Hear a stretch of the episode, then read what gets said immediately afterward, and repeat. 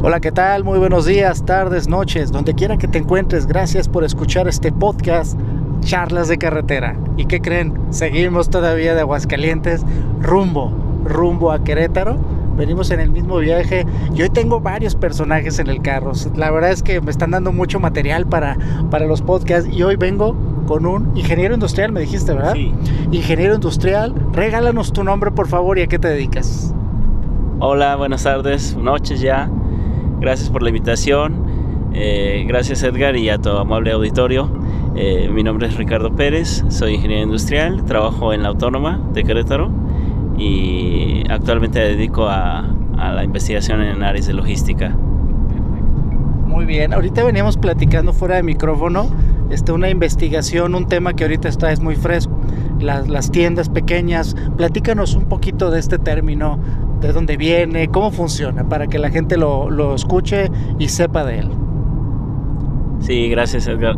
Efectivamente, eh, el concepto de nano stores, que es el nombre técnico que se le da a lo que conocemos aquí en México como la tiendita, ¿verdad? La tiendita, la miscelánea, el espacio en abarrotes cerca de tu comunidad, cerca de tu casa.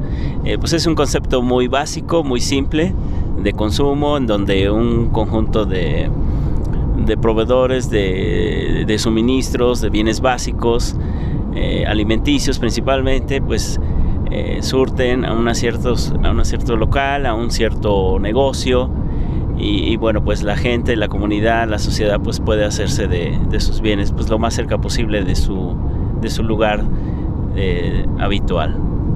O sea que hoy se podría decir que cadena comercial Oxxo funciona como este tipo de tiendas o eso es un concepto distinto. Bueno, técnicamente eh, en la parte del consumo es lo mismo. El Oxxo también se podría considerar y clasificar como una nano store por el volumen de, y cantidad de artículos que puede ofrecer en un espacio ¿no? físico definido. Pero no así la logística. O sea, Oxxo sí tendría, o las cadenas de, de ese tipo, sí tendrían una logística diferente de suministro, que esa es la, la principal diferencia con la nano store común, como lo conocemos, ¿no? Como la tiendita. Okay, entonces, ¿cuál sería la diferencia entonces con, con, la tiendita, la clásica tiendita? Ahorita platicabas de un concepto muy importante que es la logística, que se ven envueltos en ciertas problemáticas.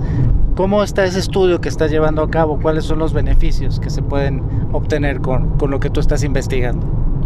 Sí, eh, efectivamente, yo creo que la diferencia más, más profunda es la logística de suministro, de cómo se abastecen las, las nanostores con respecto a otras tiendas. Eh, y esa logística es lo que ha hecho, lejos de ser un beneficio para la sociedad, pues se vuelve una problemática. ¿A qué es a lo que nos referimos? Nos referimos a, a cómo llegan los suministros a las nanostores. O sea, habitualmente, pues cada proveedor en una nanostore entrega las cantidades que pacta, ya sea en, es, en ese instante o días previos, con el dueño de la tienda, con el dueño del negocio y cada proveedor a través de algún vehículo, vamos a llamarle unidad móvil, eh, surte en la frecuencia y en las cantidades que se establecen en, en el acuerdo con el dueño los bienes y consumos que, que éste pretende vender. Entonces, en la parte de... Eh, esto se agudiza, esta problemática de transportación y suministro de, de, bienes a las nanostores se agudiza cuando nos referimos que la ubicación de la nanostore está en un punto de congestionamiento vial. Esa sería la, la parte crítica. Y existen pues localidades, llámese ciudades, eh, comunidades, eh, en donde ese congestionamiento vial pues es crítico en cualquier horario, prácticamente en cualquier horario del día. Yo he visto en la Ciudad de México eh, mucha actividad de logística ya en la madrugada. Me imagino que tiene que ver pues, pues, principalmente por el tema del tráfico y una ciudad tan compleja. Este, estas estrategias también, me imagino, de surtir en la madrugada, obedecen un poco a lo que estás platicando. Sí, efectivamente. bueno, puntualmente lo que comentas de distribuir en las madrugadas o de surtir en las madrugadas es parte de la solución. Se vendría siendo una, posible solución. Eh, pero creo que el, concepto aquí es efectivamente buscar adoptar eh, un solo canal de distribución, un solo canal, un, solo eh, distribuidor que integre todos los productos y los sí, los suministros básicos a la NanoStore más allá del horario de suministro, que bien es cierto, la madrugada se prestaría para surtirle a, la mayor cantidad. Pero creo que el, enfoque es cómo reducir los costos logísticos de las entregas a las nanostores. Esta investigación y cualquier otra en, cualquier otro lugar eh, pues, apuntan a eso, cómo reducir, cuáles serían las mejores estrategias. Una de ellas, lo que veníamos platicando fuera de, fuera de, línea, es precisamente adoptar las, las, buenas prácticas que se tienen en las tiendas de autoservicio con respecto al cruce de andén. El cruce de andén, como sabemos, pues es que todos los proveedores llegan a un punto previo de encuentro en donde se hace el traspaleo de los productos en las cantidades necesarias para cada tienda y solamente una unidad asiste al, punto de, consumo. Esto con el fin de reducir costos de operación, pero también de reducir tráfico y contaminación, no solo ambiental, sino también auditiva.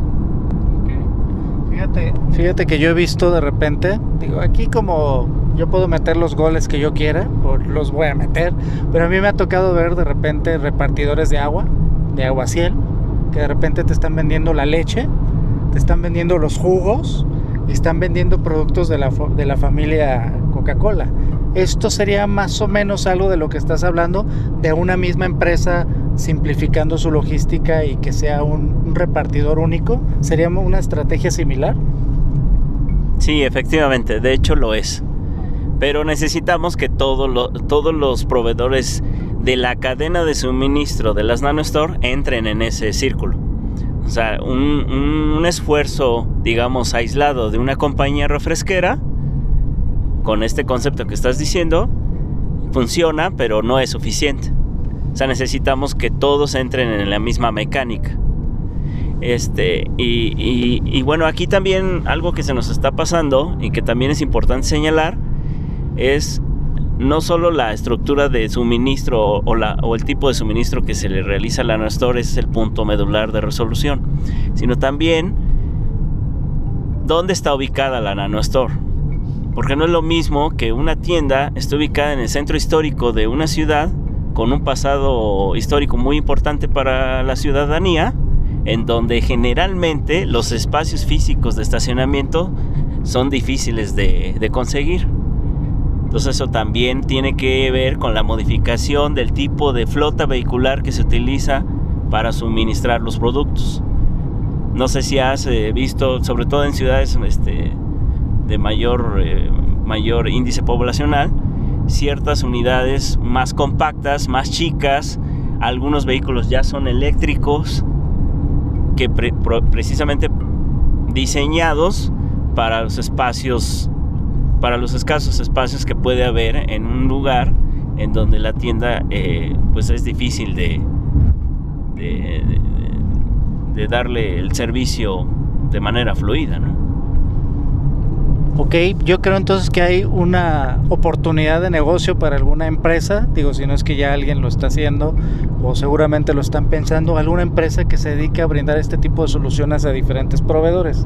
Creo que hay una muy buena oportunidad de negocio este, ¿Tú crees que sería complicado? ¿Cuál podría ser la oferta de valor?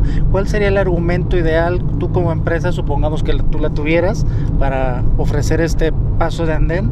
Este, ¿qué, ¿Qué beneficios se le podrían ofrecer a los clientes para que pudiéramos ir migrando poco a poco a este nuevo concepto? Sí, así es, efectivamente es una oportunidad de negocio. Eh, ya hay números, donde se puede manifestar el ahorro que van a tener los diferentes proveedores cambiando de esquema de suministro, cambiando la cadena de suministro en este último punto entre el, proveedor y, el, y, la tienda. Pero más allá de, que sea una oportunidad de negocio desde el punto de vista de números, es qué grado de compromiso va a tener este distribuidor logístico con cada uno de los proveedores y con el dueño de la tienda. Yo creo que ahí es la parte más crítica. Porque no solo sería a un solo proveedor el, contrato, ¿no? Sería con todos los proveedores y luego hay, tú sabes, en las nano stores hay productos perecederos. ¿Cómo vas a garantizar la rotación del inventario dentro de tienda? O sea, es, es algo, es algo complicado y también tiene que ver con el aspecto cultural de nuestros dueños de las Nano Store, otro punto que forma parte de la problemática. Algunos dueños de las Nano Stores no están acostumbrados a atender a los proveedores. Eh, para que esto se logre se necesita que la disciplina de atención a los proveedores tenga que cambiar. Un ejemplo, pues tendrían que atenderlos en madrugada, cosa que muchos dueños no quieren, no, tienen el interés aún de, de, aceptar eso como parte de la solución. Otra es la frecuencia en que se les tiene que recibir. O sea, sería cambiar el esquema de, negocio actual de, de la NanoStore. No solo para el proveedor, también para el dueño de la tienda. pues es todo un tema porque yo de repente veo al cuate que anda cambiando el pan y pues está sacando el más viejo, lo pone enfrente, está frenteando el producto, lo está acomodando, se lleva la merma y luego imagínate ese mismo agarrar el de las fritangas y ese mismo hacer el de la leche, o sea, tendría que ser todo un concepto de, integralidad, de servicio, una preparación tremenda para la persona que, lo esté llevando a cabo. Creo que hay un, reto, no sé si la cultura mexicana esté preparada para eso, porque hace poco comentabas que en Europa ya funciona de alguna manera. ¿Cuáles crees que sean las diferencias entre una cultura europea donde sí funciona y una cultura mexicana que difícilmente algo funciona?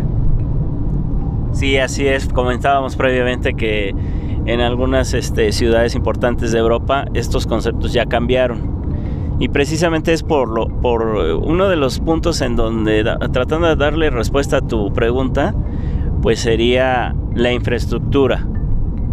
La infraestructura que, que se tiene para hacer frente a los compromisos que eh, de este tipo de, de cadena de suministro se tiene. En realidad no tenemos una infraestructura, no tenemos un orden por ejemplo, una política de dónde se puede aperturar un negocio de este tipo, sobre todo en las partes donde hay mayor congestionamiento vial. O sea, si hubiera una, un ordenamiento en ese sentido, pues entonces sería más viable saber dónde puedes localizar una nano store y sabrías también dónde no la vas a encontrar. Cosa que aquí en México pues tenemos esa, esa, esa problemática. Bueno, pues creo que aquí también se involucran partes de, usos de suelos, de licencias de los municipios, donde pues ahora sí que se me ocurrió abrir una tiendita y pues abro una y luego como palomitas hay 40 tiendas en una cuadra.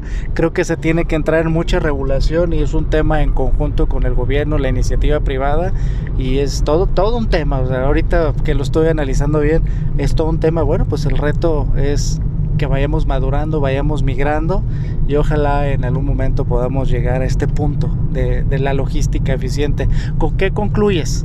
¿Cómo concluyes esta charla y qué comentarios quisieras hacer al respecto? Sí, bueno, la conclusión más fuerte sería eh, pues seguir, seguir eh, ofreciendo propuestas de solución Generalmente estas propuestas no es muy difícil integrar en una propuesta todas las todas las todos los escenarios, todos los actores. En algunas cosas las propuestas se centran en los proveedores, en otras en los en, los dueños de las nanostore y en otras el gobierno, la ciudadanía, etcétera. Pero conforme se vayan dando las propuestas, pues se llegará a un consenso más más sólido. Bueno, pues ya lo saben, aquí tenemos un tema muy interesante, valdría la pena profundizar, irlo estudiando más adelante. Yo creo que nos pondremos de acuerdo para platicarlo y por qué no, una nueva charla de carretera al respecto. Muchas gracias por escucharnos, gracias por escuchar este podcast, Charlas de Carretera. Hasta luego.